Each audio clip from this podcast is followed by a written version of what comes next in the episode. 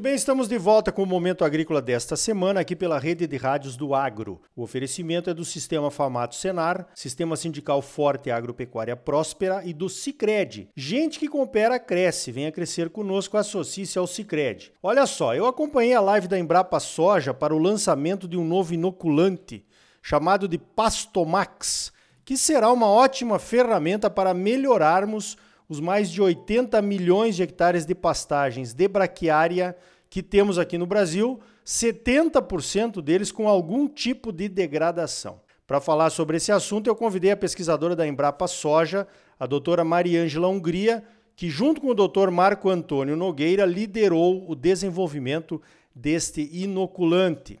Doutora Mariângela, vocês estão falando em inoculação multifuncional. O que é que isso significa? Bom dia. Bom dia a todos. Agradecida por essa oportunidade de expor aqui esse trabalho que o colega Marco Antônio e eu conduzimos, né? Então, a gente cada vez mais tem é, estudado e verificado como os micro-organismos podem contribuir para a agropecuária, né? E nesse caso, então, acontece que os micro-organismos têm várias funções e podem contribuir em várias frentes para a agropecuária. Então, por isso que a gente eh, chama esse lançamento de multifuncional, por quê?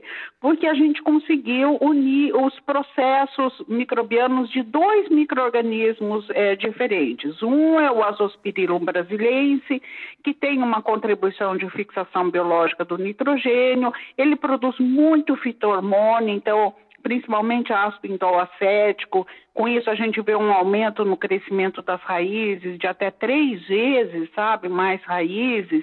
E mais raiz é o quê? A maior absorção de água e de nutrientes. E também tem alguns mecanismos que aumentam a tolerância das plantas a estresses abióticos. O outro microorganismo é uma bactéria de Pseudomonas fluorescens, que está é, tá muito relacionada ao metabolismo do fósforo. Ela tem mecanismos que aumentam a disponibilidade de fósforo para as plantas e também tem muitos mecanismos desses de aumentar a tolerância é, das plantas a estresses abióticos. E a gente sabe que as nossas pastagens, em geral, estão né, muito suscetíveis a estresses abióticos, de seca. É, a gente tinha verificado temperatura elevada, né? Mas agora ainda nessa semana surgiu o alerta que a gente também tem que ver, né? Porque vai ver que aumenta também a tolerância a temperaturas baixas, né? Porque era uma coisa que a gente não tinha pensado e que nessa semana a gente está pensando bastante com esse frio, né?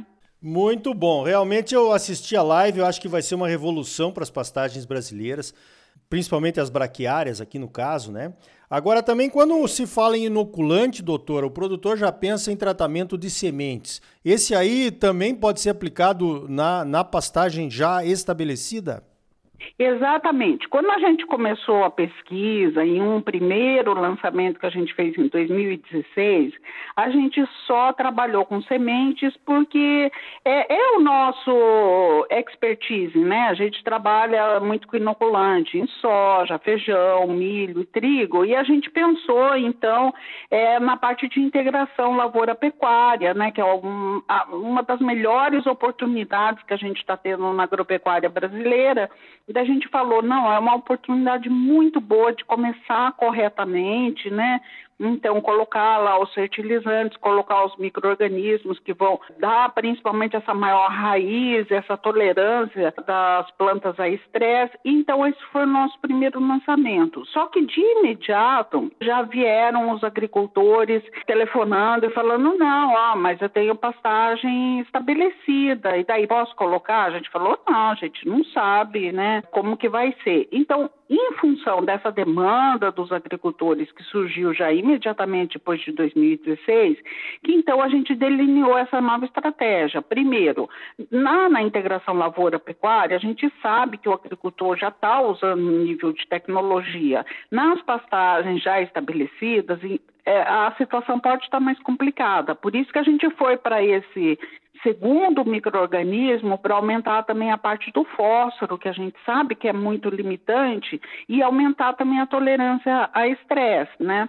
E daí também a gente foi investigar isso, a possibilidade, se havia ou não resposta, aplicando em passagens estabelecidas. Então, esse pacote que foi lançado ontem, daí ele cobre tudo. São duas bactérias extremamente eficientes que podem ser aplicadas via sementes e via pulverização em pastagens estabelecidas. Mas muito importante, embora a gente tenha constatado, né, tem aumento não só de biomassa, como como de nutrientes, nitrogênio, fósforo, potássio, não é a hora de diminuir o aporte de fertilizantes, porque as nossas pastagens estão muito degradadas não só fisicamente, como com degradação de nível de fertilidade. Então a gente precisa, nesse estágio que a gente está atualmente no Brasil, colocar os fertilizantes que são totalmente compatíveis com as bactérias e as bactérias que vão aí potencializar a ação desses fertilizantes. Positivo, muito bem colocado, doutor. Agora, os benefícios em termos de economia, né, de adubação nitrogenada, maior extração de fósforo e potássio já são fantásticos, né?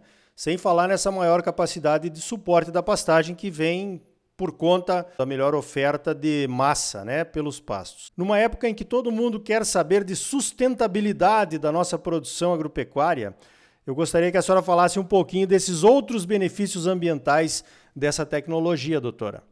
Sim, porque hoje as passagens brasileiras são o grande vilão em termos de sustentabilidade. Não só nós sabemos disso internamente, como infelizmente é o nosso cartão de visita negativo no exterior, né? Então, quais os benefícios de sustentabilidade que a gente pode ter? Primeiro, hoje a gente tem uma área muito grande com pastagens no Brasil, ela equivale a 2,7 vezes a área que é usada com lavouras. Se a gente aumentar a produção, conforme nós vimos, uma média de 20% mais de biomassa, e aumentar a qualidade, que a gente viu aumento de 13% no nitrogênio, 30% no fósforo, 10 a 11% no potássio, o que, que a gente vai ter? Vai ter mais alimento e alimento de melhor qualidade para o gado. Então, com isso, a gente pode aumentar a lotação dessas pastagens e liberar as outras áreas para a lavoura. Liberando áreas para a lavoura, a gente definitivamente não precisa, com toda essa área que a gente tem de pastagens e que pode recuperar, não precisa derrubar uma árvore para garantir é, muito mais área para a gente ter lavouras. Então, isso é, é um ponto muito positivo em termos de sustentabilidade. Outro ponto muito positivo, a gente, conforme eu falei, não está reduzindo o nível de fertilizantes, mas veja só, o azospirillum, é, ele foi equivalente a uma aplicação de 40 quilos de N, mais, superior, tá, àquilo que você coloca. Então, isso significa o quê? 40 quilos de N, você está deixando de emitir 400 quilos de CO2 equivalente. Então, você está mitigando a emissão de gás de efeito estufa. Outra coisa, um ponto muito positivo desses micro-organismos é aquele que eu falei que aumenta muito as raízes. Tendo mais raiz, ele consegue aproveitar melhor os próprios fertilizantes que você colocou. Então, ele aumenta muito a eficiência de uso de fertilizantes pelas plantas. Aumentando essa eficiência, você vai diminuir a perda desses fertilizantes, que ocorre através de lixiviação para os cursos de água ou mesmo a emissão de gases de efeito estufa. Então, são no mínimo três, quatro frentes que vão contribuir em conjunto para um impacto fenomenal na sustentabilidade das pastagens brasileiras. Muito bem, é disso que nós estamos precisando, né? Bons argumentos para levar para o exterior e também a questão aí de mostrarmos que nós podemos aumentar nossa produção de grãos, mantendo o nosso rebanho, sem derrubar nenhuma árvore, como a senhora falou. Agora, doutora Maria Ângela, a senhora falou também lá na live que a Embrapa tem uma coleção de bactérias e de outros micro-organismos com um potencial enorme de geração de novos produtos. E eu gostaria então que a senhora detalhasse um pouquinho mais isso aqui para os nossos ouvintes. O que é que vem por aí, doutora Maria Ângela?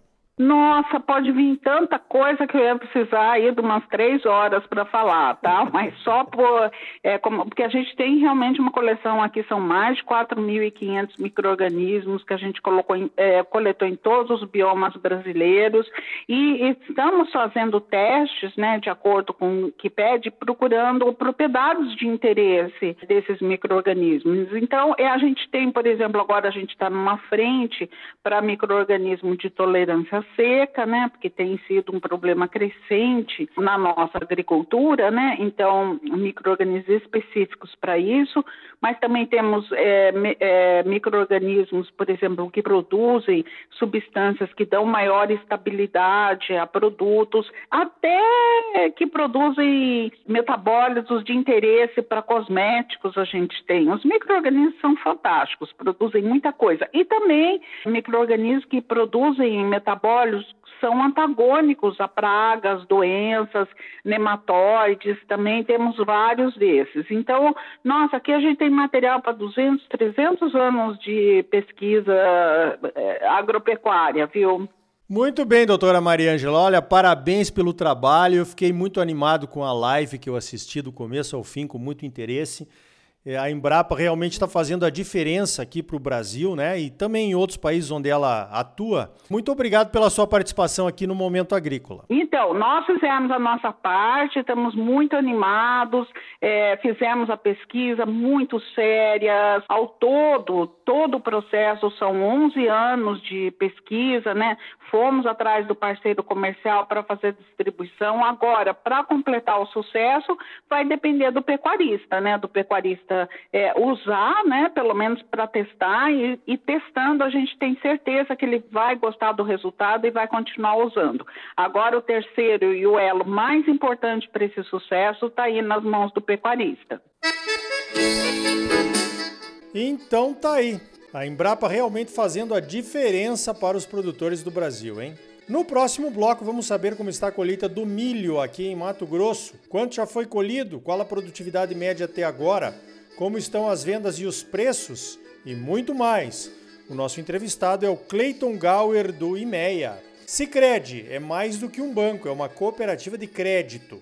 E gente que coopera cresce. Então venha crescer conosco, associe-se ao Sicredi. Sistema Famato Senar. Mobilização total para garantir um agro cada vez mais forte em Mato Grosso. É bom para os produtores, mas é muito melhor para o nosso estado e para a nossa população.